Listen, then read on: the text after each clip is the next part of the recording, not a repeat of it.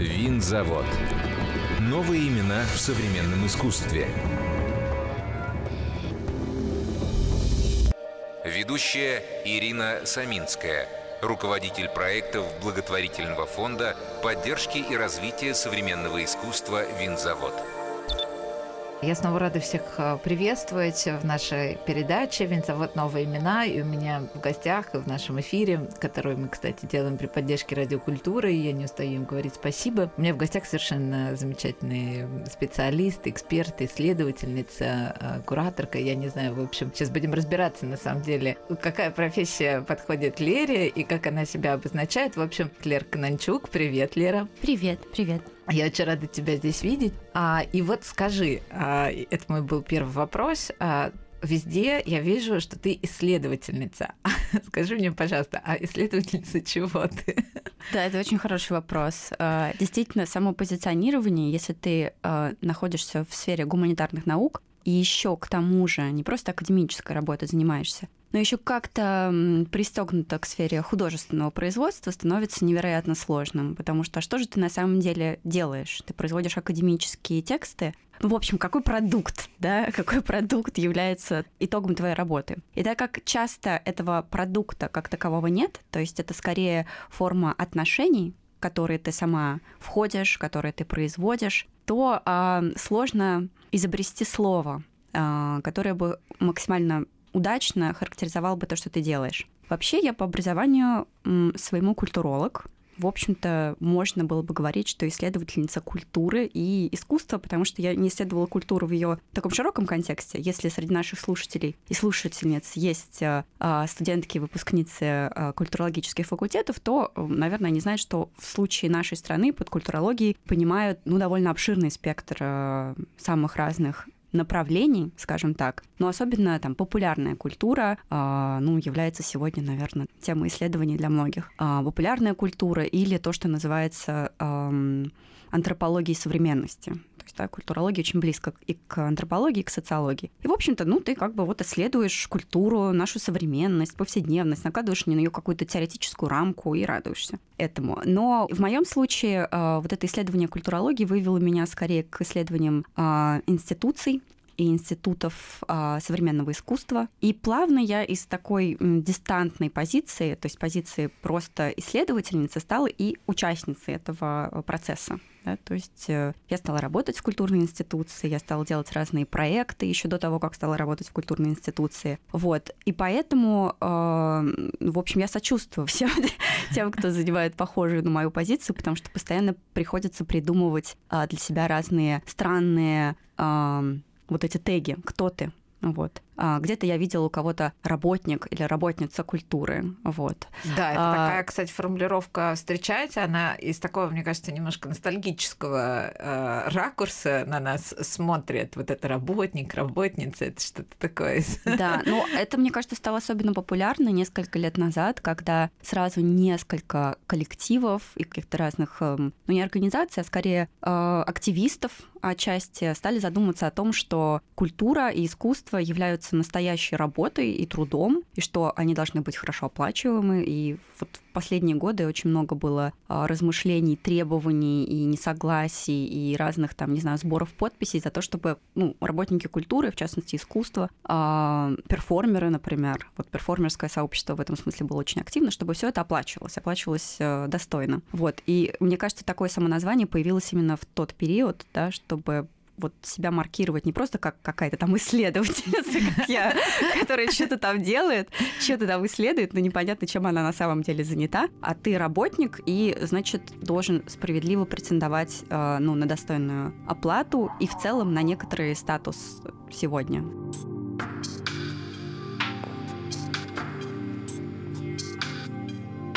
Мы так скакнули сразу в теорию, в теоретические какие-то а, истории. А вот смотри, на самом деле у тебя есть же место работы, да? То есть, я, так, я так, знаешь, как-то... А, ты, во-первых, руководишь отделом медиации в ГЭС, а, да, и а, в этом сезоне открытых студий ты ментор, а, значит, девятого, получается, сезона открытых студий. Это мы сейчас отдельно поговорим. И это все а, очень близко или прям конкретно а, занимается современным искусством. Вот я вообще своих людей сразу вижу издалека, вот тех, у кого вот немножечко в эту сторону как бы заболевание. Вот, вот скажи, пожалуйста, ты когда а, современным искусством заразилась? Это сложный вопрос. Э, с одной стороны, ты все время рассказываешь другим людям, когда же ты к этому э, приник, как к источнику. И, наверное, у каждого публичного деятеля, особенно у тех, кто преподает, у них есть своя легенда. Да? Я там, не знаю, а, стала заниматься искусством и культурой, потому что они обладают целительными свойствами. Вот. А я страдала в этот момент, и мне понадобилось этого. Или у меня там друзья были, или еще что-то. А, в моем случае, мне кажется, что это от э, экзистенциального кризиса в том числе. То есть, э, ну так постепенно на самом деле. То есть ты... Но это вот в учебе началось, когда ты учился или до даже поступления в университет? Ну, мне кажется, что именно тогда, да. То есть скорее, нет, наверное, так, сейчас вообще сложный вопрос, потому что я сейчас пытаюсь отмотать назад и думаю, так, когда же я увлеклась э, искусством? Ну, э, действительно сложно определить какой-то конкретный момент. Вот, э, еще, а, тоже забавный э, случай. Действительно, вот Ира уже упомянула, что я э, руковожу отделом медиации э, в э, фонде VC Доме культуры ГЭС-2. И наш э, самый частый посетитель это тот, который не приемлет э, современное искусство и постоянно на ним потешается, ну или просто любопытен, но очень мало о нем знает. Вот, у меня как-то не было никогда в жизни такого периода, когда я бы была скептично настроена или с недоверием относилась к современному искусству, а не потому, что я выросла там в среде людей глубоко погруженных в эту тему и или нет, у меня родители совсем другим занимаются, и, в общем-то, друзья вот особенно такого школьного университетского периода к современному искусству а, или культурологии, или к теории не имели никакого отношения. Но что-то было в, не знаю, вот в э, том или визуальном нарративе, или в целом э, тех темах, с которым искусство, с которым я тогда сталкивалась, то, с чем оно касалось, как раз вот этот период, когда открылся винзавод, вот, потом гараж а, и некоторые другие институции, когда можно было узнать, что такое искусство не только там в интернете или из книжек, которые тебе попадались в библиотеки, но вот буквально с ним, с ним как будто столкнуться. И мне казалось в таком раннем юношестве, что это ну, что-то потрясающее, что-то очень классное и крутое, и там интересные люди. Ну и вообще люди как будто думают э, буквально о том же самом, о чем думаю я, только я думаю в предложениях, э, пытаясь составить их как, в какой-то нарратив, а они думают в образах. И это очень зачаровывает, да. Ты думаешь, что, наверное, это твое племя какое-то. К нему надо быть поближе.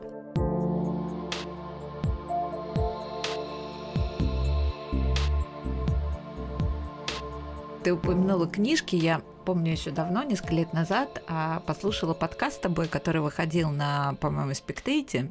Я, когда тебя слушала, я подумала, боже мой, сколько Лера успела прочитать. Потому что ты постоянно делала отсылки то к статье, то к книге, а то еще к одной статье. И я вот хочу тебя спросить, Лер, ты когда, вот правда, серьезно скажи, ты когда успеваешь столько читать? Ну, не знаю, мне это сложно ответить на этот вопрос, потому что мне это кажется, что я чрезвычайно плохо и мало начитана. Ну, наверное, то есть если я жалуюсь на это друзьям, они цокают, закатывают глаза, они тоже на это жалуются, естественно. И все мы обмениваемся этим синдромом самозванок и самозванцев. Но на самом деле это как бы твой медиум. То есть э, у нас в культуре действительно считается, что человек, который много прочитал и знает разных авторов, что он э, эрудированный, умный и все прочее. А другие формы знания не считываются как таковые. Но вот в последние годы я больше стала общаться с художниками не только для того, чтобы сделать совместно какой-то проект, а просто ну, по дружбе или вот сейчас в открытых студиях ты как бы находишься в этом процессе, когда художники просто думают а, неким материалом. На самом деле это так, ну, мы просто по-разному думаем. Я думаю через отсылки к своим каким-то воображаемым товарищам, а, которые за рубежом или здесь о чем-то пишут, что мне близко. Вот. И они как бы такие фигуры а, в большой мозаике, которую я в своей голове составляю. А художники думают другими фигурами, да, для них важны, например, формы, образы, какие-то, не знаю, ну да, да, какие-то образные фигуры или какая-то материальность. Понятно, что им сложнее, может быть, об этом говорить, но когда ты создаешь, например, художественную работу, все вот эти контексты, все эти пласты, они как бы сразу поднимаются, и Другое дело, что нам сложнее это обсуждать, но если действительно совершить перевод из одного в другое, то окажется, что у них ровно такое же количество вот этих референсов и узловых точек, которыми они манипулируют для того, чтобы произвести что-то новое. Вот ты не ответил на вопрос все-таки. Эм, ты как исследовательница много э, ушла, когда ты находишь время, у тебя есть какое-то определенное а, время, когда ты в день, я не знаю, 15 минут читаешь. Это я сейчас рассказываю, делюсь своей болью, я просто пыталась таким образом а, Да, это очень хороший вопрос, это очень больной вопрос. На самом деле я пытаюсь сейчас вставать раньше, где-то на час обычного, а, и вот когда я была бездельницей, под бездельем я понимаю скорее не а, жестко структурированный там рабочий день, когда ты должен все-таки там сейчас в 10, в 11 утра там отвечать на сообщения или быть непосредственно в офисе, а когда ты как фрилансер. Вот, тогда, конечно, это такой проблема не стояла. Сейчас я пытаюсь вставать на час раньше и все-таки продолжать свой э, фрилансовский ритуал, когда ты завариваешь чашку кофе, садишься, значит, с какой-то книжкой, которая вот не да. имеет отношения к твоим исследованиям, никакого. Еще, кстати, тоже э, болезненного очень много в этом разговоре всплывает. Вот не знаю, как у слушателей, но у меня, например, э, есть разница между в ощущении, когда читаешь книгу по работе и когда не по работе. Это как будто бы для внешнего, наверное, стороннего наблюдателя одно и то же. Человек занят как бы каким-то своим профессиональным делом, но внутри это абсолютно две разные вещи. То есть одно ты читаешь с удовольствием, отдыхаешь, там, не знаю, э, с упоением перелистываешь эти страницы, вдыхаешь запах бумаги книжной, а во второй у тебя невротическое желание там записать, а, не забыть, не дай бог, выстроить какие-то связи. Понятно, что эти связи, они и с той, и с той книгой могут заключаться, но вот утром а, каждый день я пытаюсь э, немножко настроиться на такой э, свободный вариант погружения в контексты, с которыми я непосредственно не связана.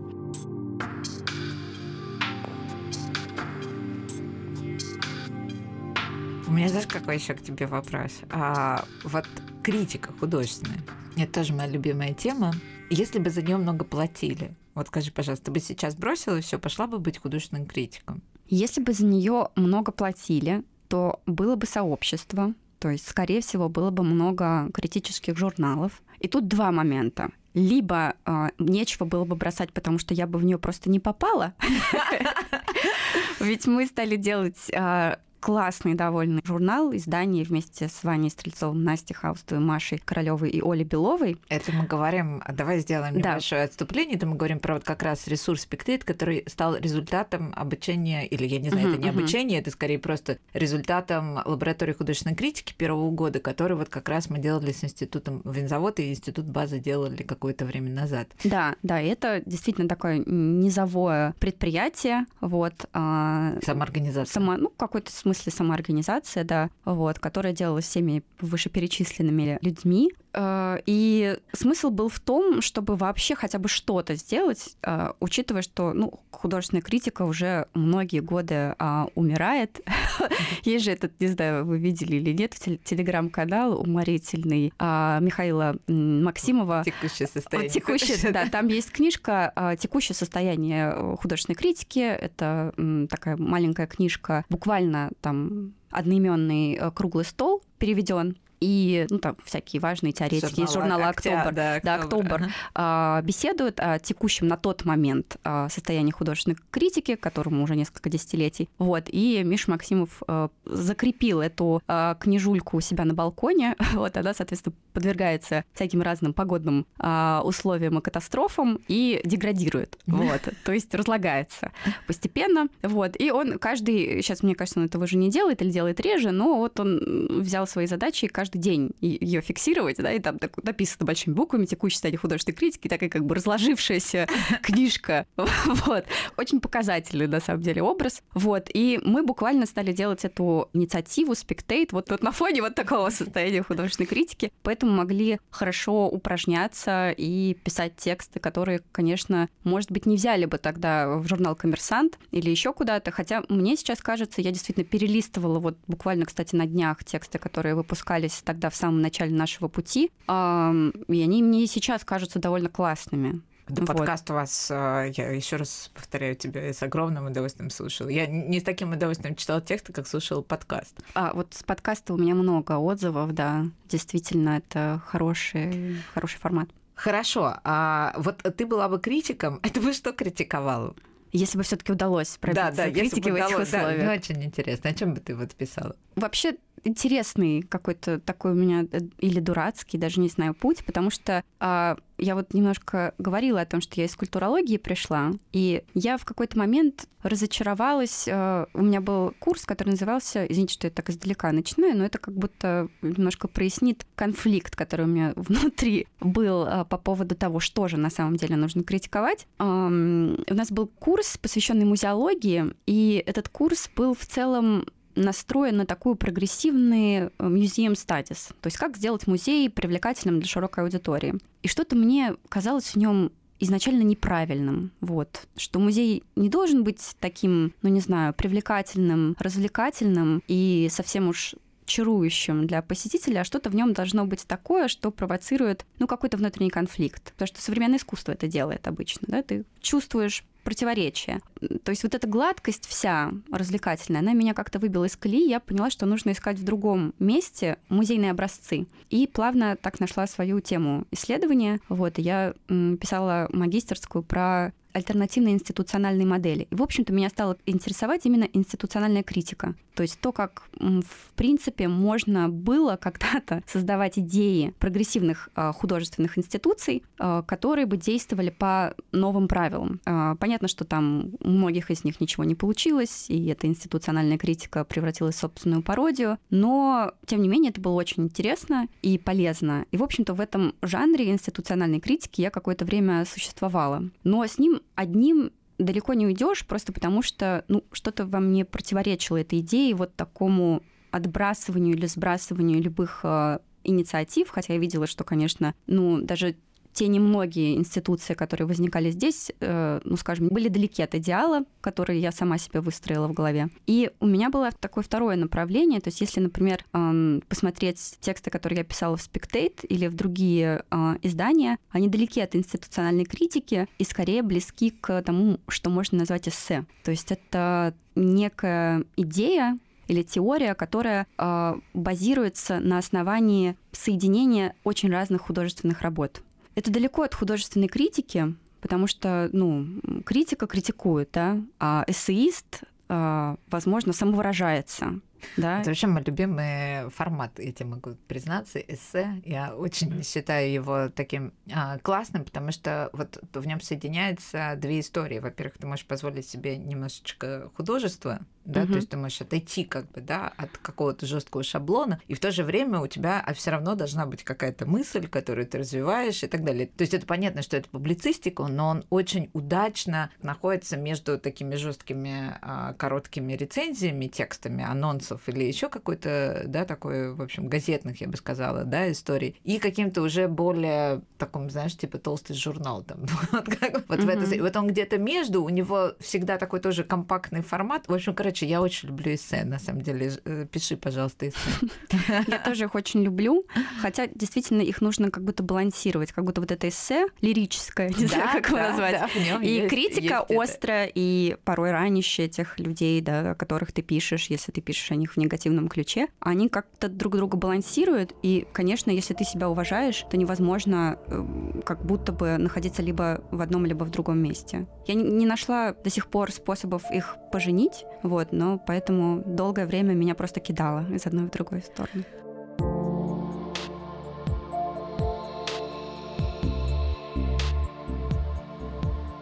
У меня вопрос такой ты работаешь с медиаторами, вот этот отдел медиации, и ты уже косвенно затронул эту тему, какие люди к тебе приходят, а, которые вот, да, значит, иронизируют над современным искусством. Вот скажи мне, пожалуйста, вот у тебя уже накоплен этот опыт, а почему люди так боятся современного искусства? А почему его не боятся? А, ну, во-первых, современное искусство бывает очень разным. И мне кажется, что на самом деле негативная реакция часто возникает на то искусство, которое не близко. Почему художники делают искусство, а институции его выставляют, которое совсем-совсем не близко людям, а, это вопрос. Э, сложный очень, потому что, конечно, мы часто ориентируемся как будто бы на международную систему, в которой э, есть там, в школах и в университетах программы по подготовке, не подготовке художников или там художественных критиков, а именно, ну там, эстетического мышления или чего-то такого. И люди во многих, там, например, европейских странах действительно э, легко считывают э, визуальные смыслы. У них есть вот то, что называется нашими коллегами из американской МОМы visual thinking, визуальное мышление. То есть люди видят uh, художественную работу, ну, например, какую-то абстракцию, которой в этом МОМа достаточно, и они сразу понимают, через какие рамки как будто бы мыслительные, надо пропускать то, что они видят. Им становится проще. У нас здесь нет никаких таких, откуда им взяться. Да? То угу. есть ты видишь работу, и каждый раз это для тебя почти ну, вызов вот, буквально вызов. А другой момент, что сами художники пытаются немножко спровоцировать зрителя. Хочет ли зритель быть спровоцирован, например, сегодня в условиях, когда его и так постоянно отовсюду провоцируют? Вот, то есть ты как бы открываешь свою ленту любой социальной сети, вот, и просто чувствуешь оскорбленным себя со всех сторон. И тут еще и художники, значит, тебя пытаются оскорбить, вот, чего-то тебе показать, что ты там что-то не знаешь. Это тяжело, и понятно, что это тяжело. Но удивительным образом, я, конечно, сказала о скептиках, но по факту людей просто любопытствующих и изначально э, скорее расположенных к тому, чтобы понять, что перед ними, как это можно обсудить и с некоторым таким базовым уважением к труду художника, а, который эту штуку сделал, вот, который находится перед ним, их гораздо больше, в разы. То есть я не буду, наверное, приводить какую-то статистику, но мне кажется, что да, скептиков гораздо меньше. Слушай, это приятно очень слышать. Я верю в силу медиации и вообще я верю в силу вот этой коммуникации между э, зрителем, и художникам. А, мне кажется, что когда она присутствует, то действительно вот эта точка входа, она расширяется максимально. Поэтому вам спасибо за то, что вы этим занимаетесь, и я была рада с тобой поговорить. Э, спасибо, и... что пригласила. Да, да, да. Я надеюсь, что это не первый, не последний разговор. В общем, с нами была Лерка Нанчук. И приходите, кстати, смотреть э, открытые студии винзавода, где Лера ментор и занимается и работает с художниками. В общем, в таком формате очень довольно близком, плотном плотном, то что скоро будут даже какие-то, я думаю, уже, не знаю, акции. Да, всех будем очень рады видеть. Да, спасибо большое. Пока. Заводская афиша. Open Call в городскую лабораторию для биеннале «Артмосфера» продлен до 2 апреля. Художники, архитекторы, все, кто заинтересован в развитии города, пройдут бесплатно курс от лучших экспертов в области современного искусства и уличного искусства – Лучшие проекты будут отобраны для участия в интенсиве в Москве в июне. Задача городской лаборатории – помощь в реализации собственных проектов в городском пространстве. Участие бесплатное. Подробности на сайте винзавод.ру. 4 мая пройдет бесплатная экскурсия в мастерские Центра современного искусства «Винзавод». Художники покажут новые работы и расскажут о процессе создания искусства – Участники узнают о качестве, методах ручной печати и резографии, скульптуре и других техниках. В открытых студиях художники девятого сезона работают над новыми проектами. Посетить студии и познакомиться с новыми звездами современного искусства можно со вторника по воскресенье с 12 до 20 часов. Панк-сказки, VR и архивные материалы для масштабной выставки «Панк-культура. Король и шут». Пространство цеха белого и красного посвящены истории феномена панка и известной российской группе «Король и Шут». В галереях-резидентах новые выставки. В XL открылась выставка «Таяние» Ирины Кориной. Продолжают работу проект «Сондер» в БИС Арт, коллективная выставка «Третье измерение» в галерее «Треугольник», проект Маши Янковской «Держи Файн Арт» и другие. Перед посещением ЦСИ «Винзавод» уточняйте время работы галерей. Вся информация о билетах, их наличии на сайте www.винзавод.ру. Новые имена. Совместный проект «Радиокультура» и благотворительного фонда поддержки и развития искусства «Винзавод».